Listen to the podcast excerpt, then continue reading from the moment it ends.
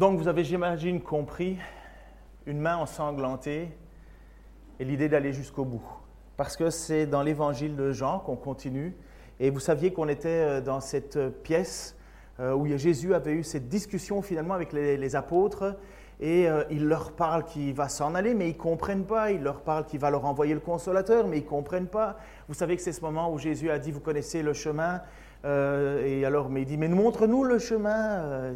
Et Jésus dit, mais je suis le chemin, la vérité, la vie.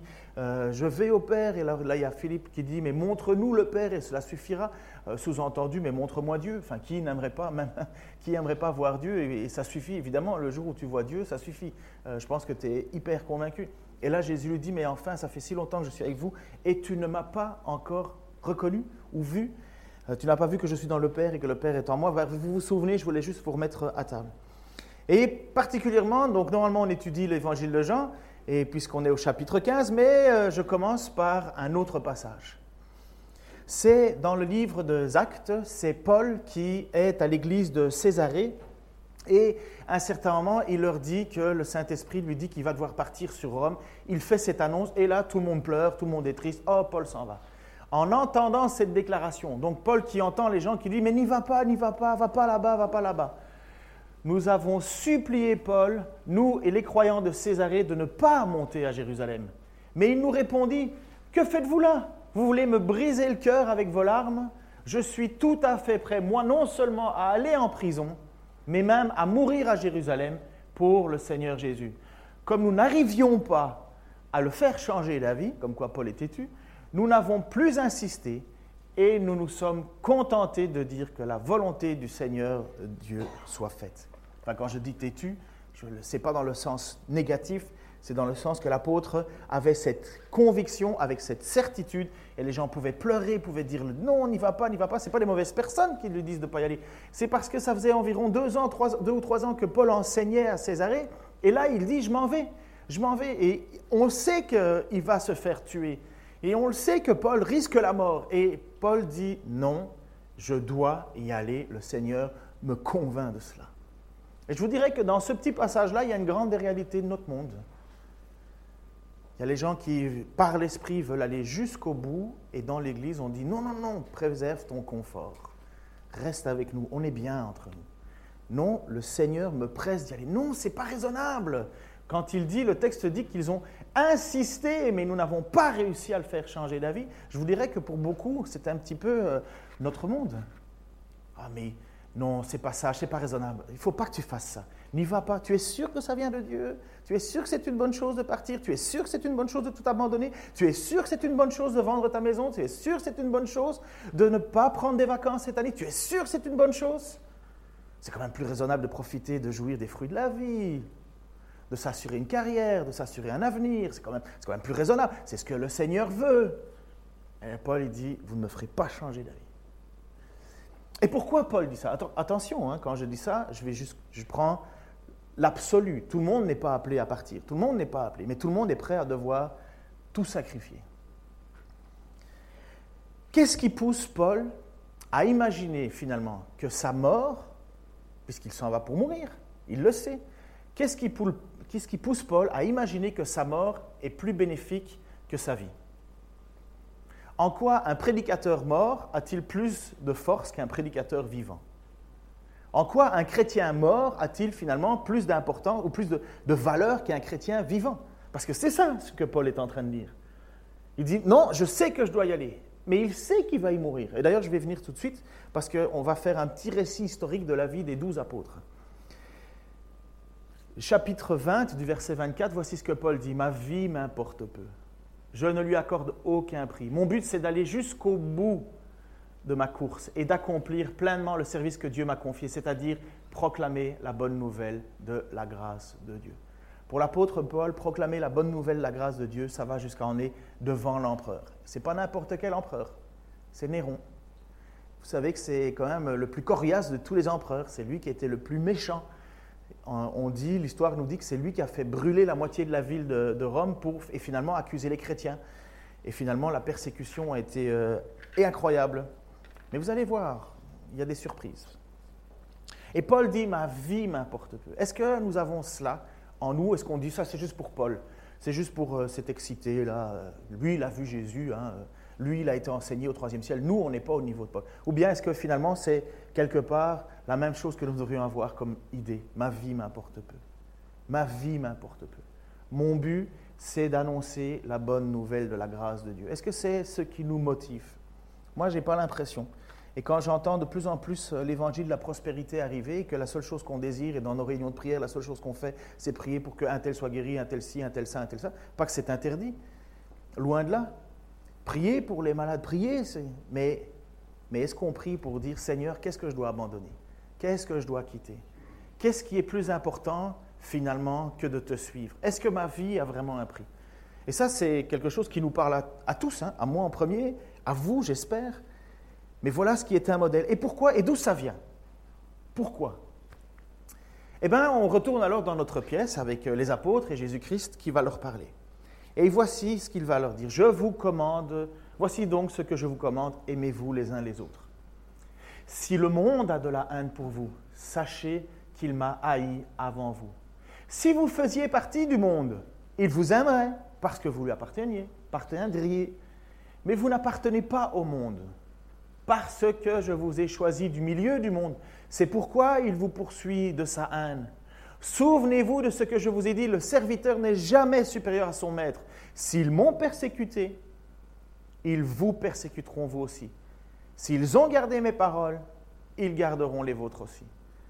Mais c'est à cause de moi qu'ils agiront ainsi, parce qu'ils ne connaissent pas celui qui m'a envoyé. Si je n'étais pas venu, si je ne leur avais pas parlé, ils ne seraient pas coupables. Mais maintenant, le péché est sans excuse. Parce que pour Dieu et pour Jésus, le péché ne s'excuse pas. Souvent, j'entends des prières qui vont un petit peu dans le sens de Seigneur, euh, excuse. Non, ce n'est pas excuse. C'est Seigneur, je te demande pardon et le Seigneur pardonne. Mais nous n'avons pas le droit de pécher. Il est mort pour ça. Mais le Seigneur pardonne le péché.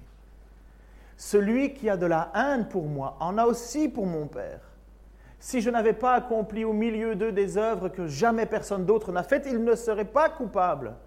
Mais maintenant, bien qu'il les ait vus, ils continuent à nous haïr, et moi et mon Père. Mais il fallait bien que s'accomplisse cette parole écrite dans la loi. Même dans cette, là, on voit que même dans, l'oppression, même dans la résistance, même dans le, le, du monde envers Dieu et envers Jésus, ça c'est encore au contrôle. Dieu le savait, il n'est pas surpris. Afin qu'à son complice cette parole écrite dans leur loi, ils m'ont haï sans raison. Le Messie, ce qui était annoncé du Messie, le Messie devait venir et ils l'ont haï sans raison. Quand le défenseur sera venu, le Saint-Esprit, celui que je vous enverrai du Père, l'Esprit de vérité qui vient du Père, il rendra, il, pardon, il rendra lui-même témoignage de moi. Et vous, à votre tour, vous serez mes témoins, car depuis le commencement, vous avez été à mes côtés. Je vous ai dit tout cela pour que vous soyez préservés de toute chute, car on vous exclura des synagogues. Et même l'heure vient où ceux qui vous mettront à mort s'imagineront rendre un culte à Dieu. Ils en arriveront là parce qu'ils n'ont jamais connu ni mon Père ni moi.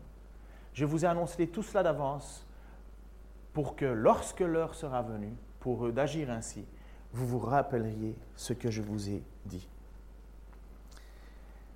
Vous voyez, ça c'est un moment particulier dans l'histoire de l'Église hein, et finalement dans la vie des apôtres. Les apôtres se rendent compte que Jésus va partir, les apôtres sont un peu stressés, ils disent qu'ils ne veulent pas qu'il parte, et les apôtres, Jésus leur dit, mais je vais vous envoyer le consolateur, le Saint-Esprit, et ce Saint-Esprit, finalement, ce n'est pas pour qu'ils restent ensemble dans la chambre haute à ne rien faire. Ce Saint-Esprit, c'est celui qui va témoigner au nom de Jésus-Christ. Jusqu'à présent, ce n'était pas trop compliqué pour les apôtres.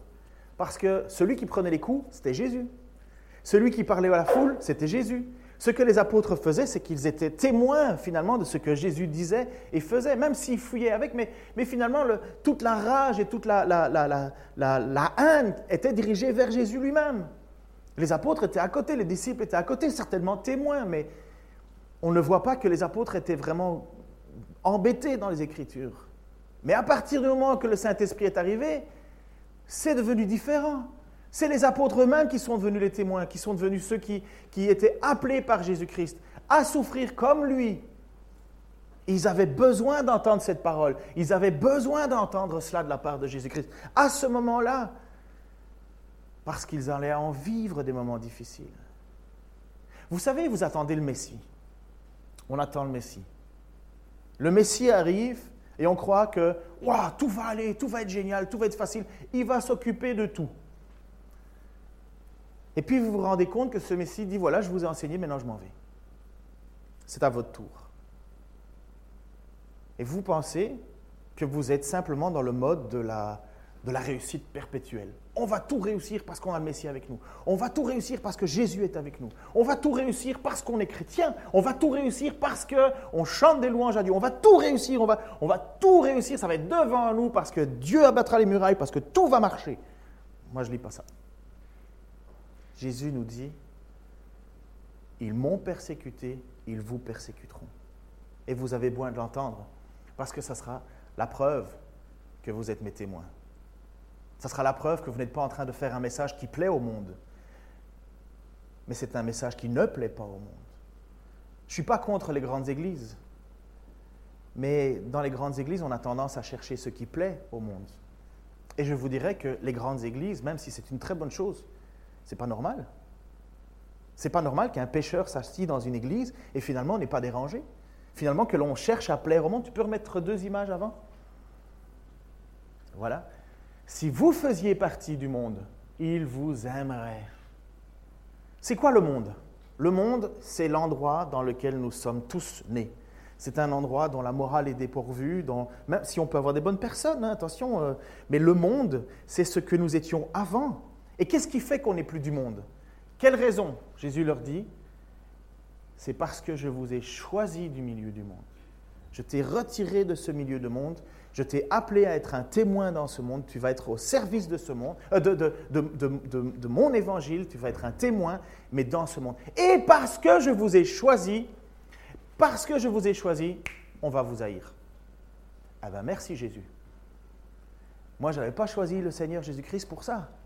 Moi, je n'avais pas choisi d'être chrétien pour ça. Moi, j'avais choisi d'être chrétien pour, être, pour avoir une, magnifique épouse, avoir des magnifiques enfants, avoir un bon travail, une belle maison, un bel avenir, être gentil, être aimé de mes voisins, être, être aimé du monde et que mon patron me voit comme l'homme modèle. Vous avez déjà entendu cela? J'imagine. Ça, ça résonne à vos échos. Mais qu'est-ce que Jésus dit? Non, non, je vous ai choisi du monde et il va vous haïr parce qu'il m'a haï.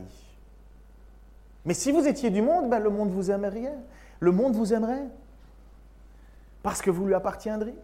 Alors quand on ne fait plus partie du monde, c'est simplement parce que Jésus nous a choisis. Et quand Jésus nous a choisis, ben, on ne fait pas grand-chose que dire Amen et merci. Mais maintenant, il faut aller jusqu'au bout.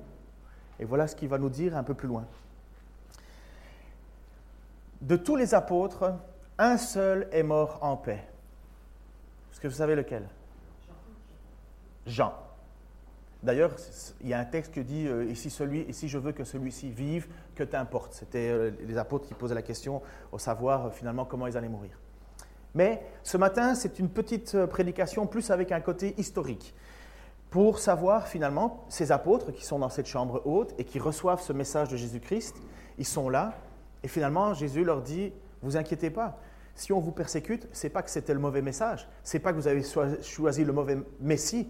Non, non, au contraire, vous avez choisi le bon Messie. Vous avez, vous avez reconnu en moi le Fils de Dieu. Vous avez reconnu en moi le Messie. Vous avez reconnu en moi celui qui peut vous sauver. Mais ça va pas être facile. Étienne, vous savez, ça c'est dans le livre des Actes, a été lapidé à Jérusalem. On dira que Étienne est le premier martyr officiel. Vous savez, c'est à ce moment-là qu'il a levé les yeux au ciel et qu'il a vu euh, Jésus-Christ à la droite de Dieu et il a dit, voilà, je vois le Fils de Dieu à la droite, de, je vois Jésus à la droite. Et à un certain moment, ils l'ont lapidé et ses dernières paroles, c'était, Père, pardonne-leur leurs fautes. Matthieu, il a souffert le martyr en Éthiopie et on pense, attention à ce que je vous dis là, c'est c'est euh, l'histoire de l'Église. Eusèbe nous a donné beaucoup de textes sur euh, euh, l'histoire de l'Église, mais ce n'est pas aussi fiable que les évangiles. on pas, on a, bien souvent, c'est des traditions qui sont arrivées. Alors dans les traditions, les détails peuvent peut-être souvent être faux, mais en général, l'idée de base est vraie. Donc ce que je vous dis là, c'est ce qui ressort des livres d'histoire, mais il y, a, parfois des versions qui changent. Alors euh, j'ai fait le choix d'une version quand même. Hein. Il fallait bien que, mais ils sont morts et martyrs.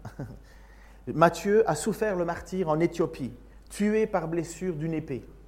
Marc est mort à Alexandrie, en Égypte, après avoir été traîné par des chevaux à travers les rues de la ville jusqu'à ce qu'il en meure. Luc a été pendu en Grèce à la suite de son énorme prédication pour les perdus. Jean, même s'il est mort en paix, a fait face au martyr quand il a été bouilli dans de l'huile, enfin jeté dans un chaudron d'huile bouillante pendant une vague de persécution à Rome. Toutefois, il a quand même été miraculeusement euh, sauvé de la mort. Et puis après ça, Jean a été condamné à aller travailler dans les mines, dans l'île de Patmos. Il est devenu euh, euh, un, un, forçat.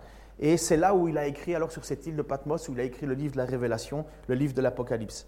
Après ça, il a été libéré et il est devenu évêque d'Édesse, dans la ville de Turquie. Et lui, c'est le seul qui est mort alors à un âge avancé, et il est mort dans la paix. Pierre fut crucifié la tête en bas sur une croix en forme de X, selon la tradition de l'Église, parce qu'il avait dit à ses bourreaux qu'il se sentait indigne de mourir de la même manière que Jésus-Christ avait été mort. Jacques, chef de l'Église de Jérusalem, a été jeté du haut du promontoire au sud-est du temple d'une centaine de pieds de hauteur, quand il a refusé de renier sa foi dans le Christ. Et quand ils ont découvert que finalement il n'était pas mort suite à sa chute, ils l'ont tapé à coups de bâton pour qu'il décède. Jacques, le fils de Zébédée, était un pêcheur de métier quand Jésus l'appela à toute une vie de ministère. Et en tant que dirigeant fort de l'Église, Jacques a finalement été décapité à Jérusalem. Écoutez ceci, c'est la tradition, mais c'est peut-être vrai. L'officier romain qui gardait Jacques regardait étonné alors que Jacques défendait sa foi durant son procès. Plus tard, l'officier marchait à ses côtés de Jacques vers l'endroit de son exécution. Vaincu par la croyance, il a déclaré sa nouvelle foi au juge et s'est agenouillé à côté de Jacques pour accepter la décapitation en tant que chrétien. Je ne sais pas si c'est vrai, mais ça fait réfléchir. Barthélemy, plus connu sous le nom de Nathanaël, vous savez, celui qui était sur le figuier, et, euh, Jésus lui dit au tout début de l'évangile de Jean, lorsque tu étais sur le figuier, je t'ai vu, et là, il, dit, waouh, euh, Jésus lui dit, tu verras encore d'autres choses. Et puis Barthélemy était missionnaire en Asie. Il a été témoin de notre Seigneur dans la Turquie actuelle. Barthélemy fut martyrisé pour ses prédications en Arménie, où il est censé avoir été écorché euh, vif, euh, et puis à coups de fouet, et puis ensuite crucifié. André a été crucifié sur une, une, croix pardon, en X aussi. Dans X, donc vous savez qu'on a les croix comme ça, nous on l'a comme ça. La, croix en X, c'est qu'elle est mise en X. Quoi. Donc il y a deux, points qui qui touche le sol. C'est cruel. Hein, euh. Donc il a été crucifié à Patras en Grèce après avoir été sévèrement battu par sept soldats. Ils ont attaché euh, son corps à la croix avec des cordes afin de prolonger son agonie, donc plutôt que de mettre des clous. Disciples, euh, ses disciples ont indiqué que quand il a été conduit vers la croix, André l'a salué en ces termes J'ai longtemps souhaité et attendu être cette, heureuse, cette heure heureuse. La croix a été consacrée par le corps du Christ où il a été crucifié. Et il continua de prêcher à ses bourreaux pendant deux jours jusqu'à ce qu'il mourût.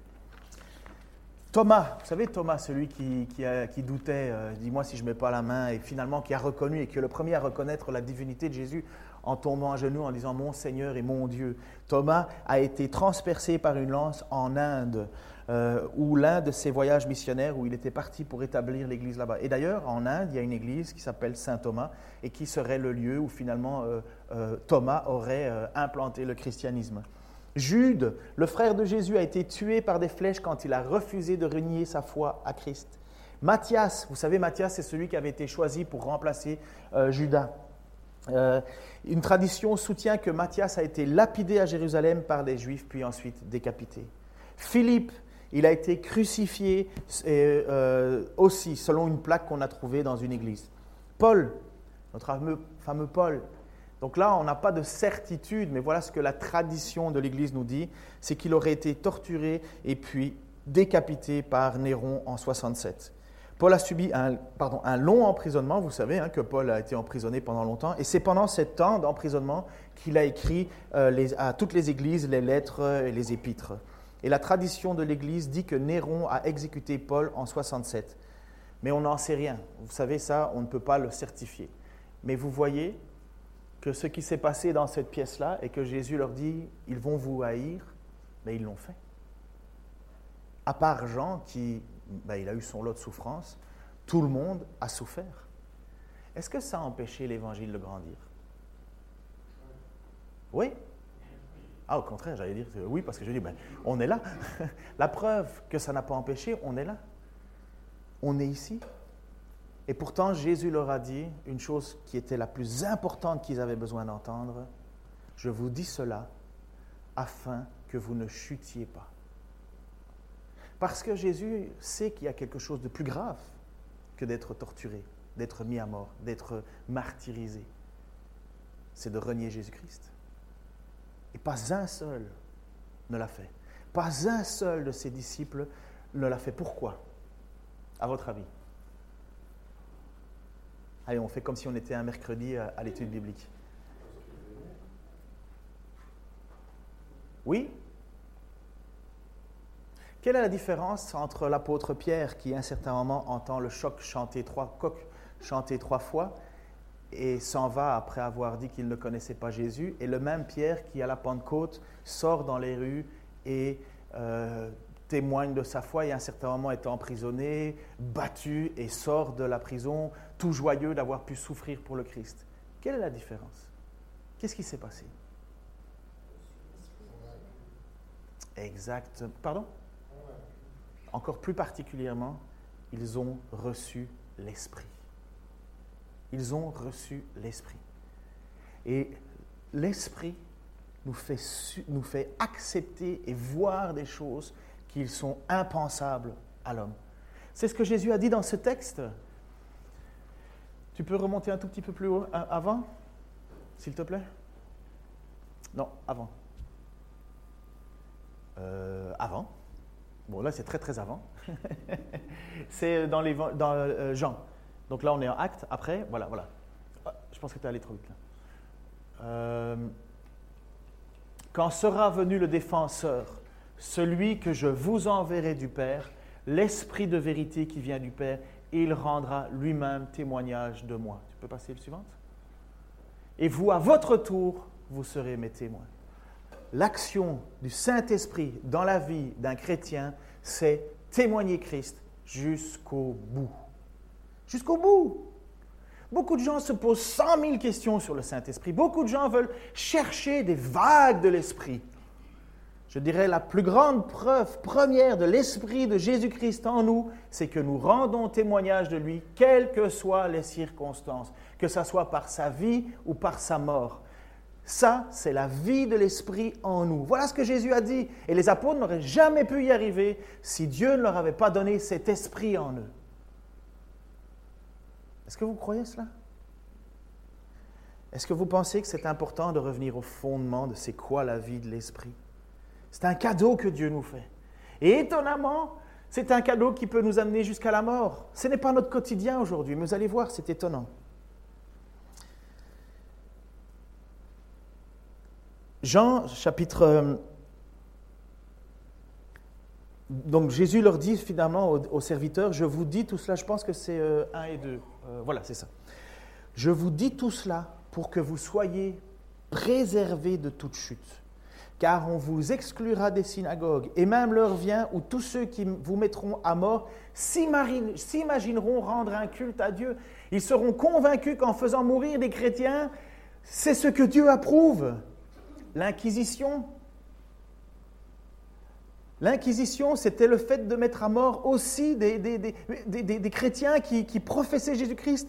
La, guerre contre les protestants, contre Luther. Luther a failli être mis à mort, il a été sauvé de justesse. Et qu'est-ce que Luther faisait? Il disait sola scriptura, l'écriture seule. Et les gens pensaient qu'ils allaient rendre un culte à Dieu en faisant mourir cet hérétique. Ils étaient convaincus qu'ils rendaient un culte à Dieu en faisant cela. Il y a beaucoup de textes qui nous montrent que finalement les chrétiens étaient persécutés, mais les gens qui le faisaient étaient convaincus que c'était une bonne chose. On vous exclura des synagogues, mais pour un chrétien de l'époque, pour les, apôtres, être exclu de la synagogue, c'était exclu de sa patrie, exclu de, son lieu de vie avec les siens. Et Paul et Jésus leur dit ça avant que ça arrive. Parce que quand ça va arriver, il veut le faire comprendre en disant c'est tout à fait normal ce qui va vous arriver. C'est tout à fait normal. Je vous le dis afin que vous ne chutiez pas. Et chuter, c'est renier. C'est pas autre chose. Et je vous ai, pardon, et ils en arriveront là parce qu'ils n'ont jamais connu ni mon Père ni moi. Ces gens qui finalement veulent faire mourir, ces, ces témoins qui ont l'Esprit en eux, veulent leur faire mourir. Pourquoi? Parce que Jésus leur dit, ils ne connaissent pas Dieu, ils ne connaissent pas Jésus, ils ne me connaissent pas, ils ne connaissent pas mon Père. Je vous ai annoncé tout cela d'avance pour, que lorsque l'heure sera venue, pour eux d'agir ainsi, vous vous rappeliez que je vous l'ai prédit. Lorsqu'on est martyrisé, lorsqu'on est écrasé, lorsqu'on est abattu par Dieu, euh, par, pardon, par le monde, nous pouvons nous souvenir de ce que Jésus a dit. Ils m'ont haï, ils vous haïront. Si vous étiez du monde, ils vous aimeraient. Mais vous n'êtes pas du monde parce que je vous ai choisi du monde. S'ils m'ont rejeté, ils vous rejetteront. Mais s'ils gardent mes paroles, ils garderont vos paroles.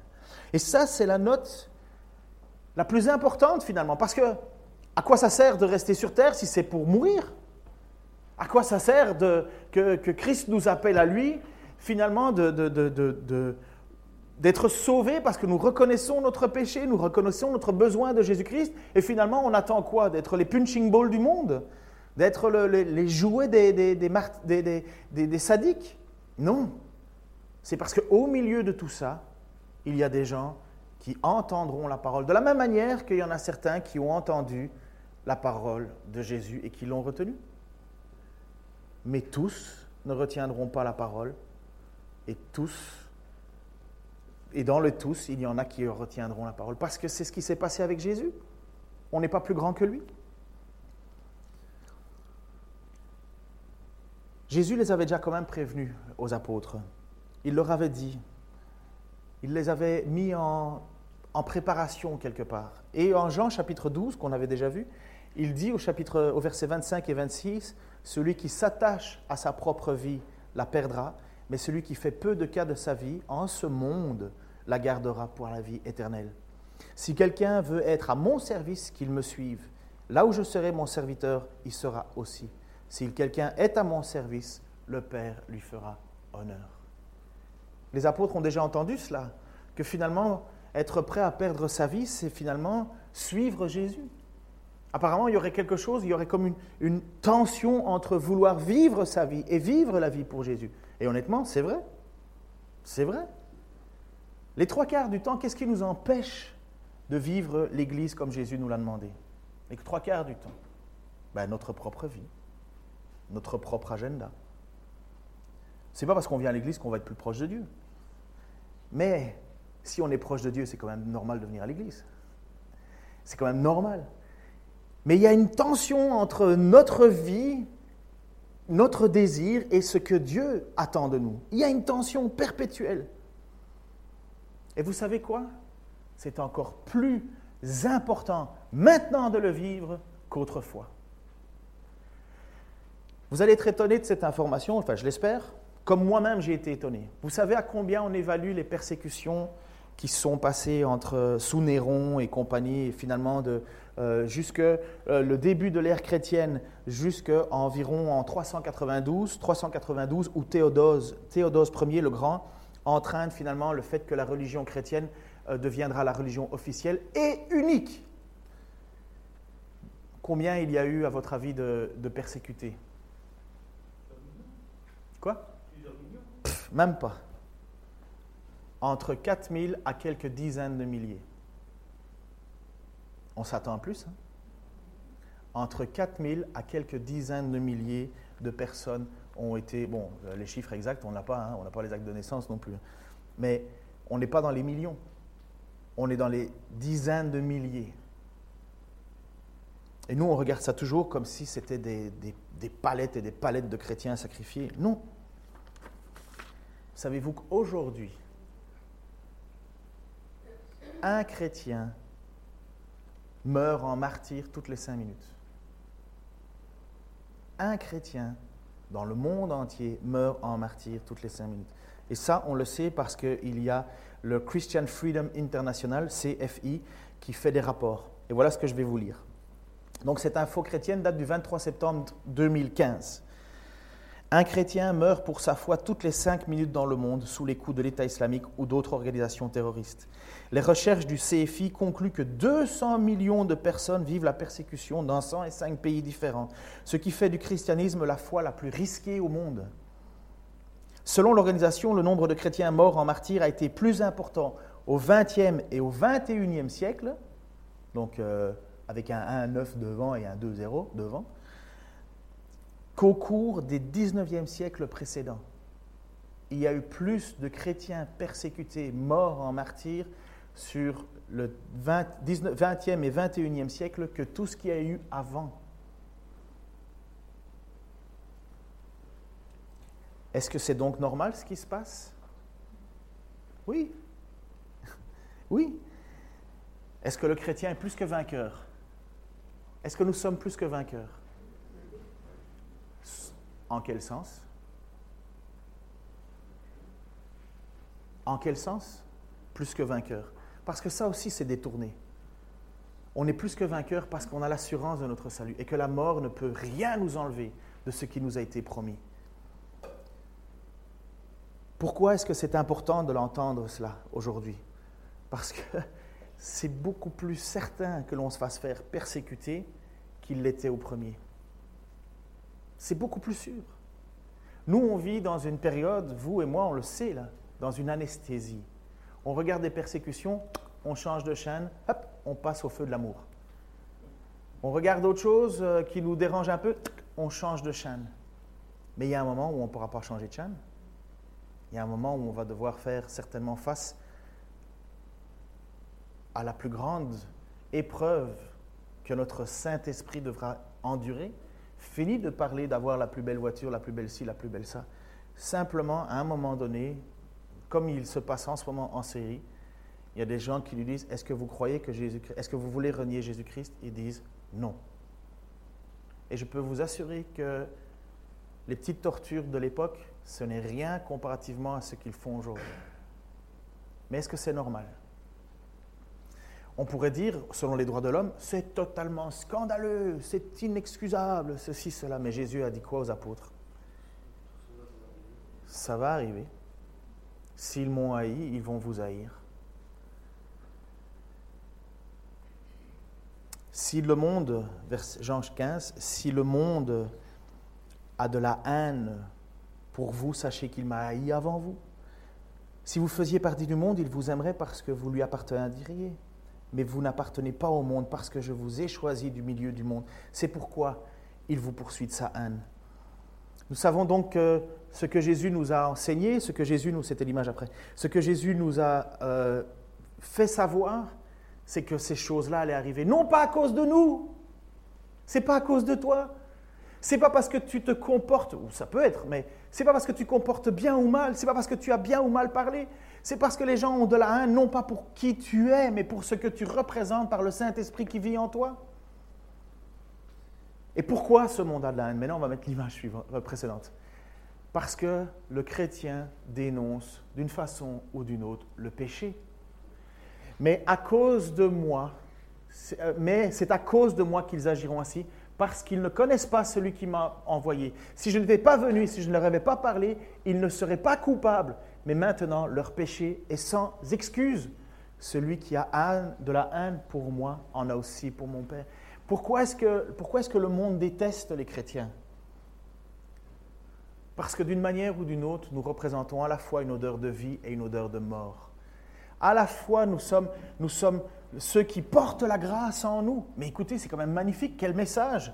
Dieu nous pardonne. Dieu nous rachète, Dieu veut nous sauver, Dieu veut nous bénir, Dieu veut nous accueillir dans ce nouveau peuple qu'il est en train de, se créer. Et Dieu veut, veut t'appeler toi à venir, veut t'appeler toi. Ah non, je ne veux pas. Mais, c'est un cadeau magnifique. Des gens qui donnent leur vie pour leurs amis, des gens qui, sont prêts à, partager leurs richesses, des gens qui veulent s'aimer. Mais pourquoi les faire mourir? Mais quel est le sens? Pourquoi? Simplement parce que nous dénonçons le péché, même sans le vouloir. Et attention de ne pas le dénoncer. Attention d'être des églises ou des personnes qui finalement n'oseraient jamais aborder le question du péché.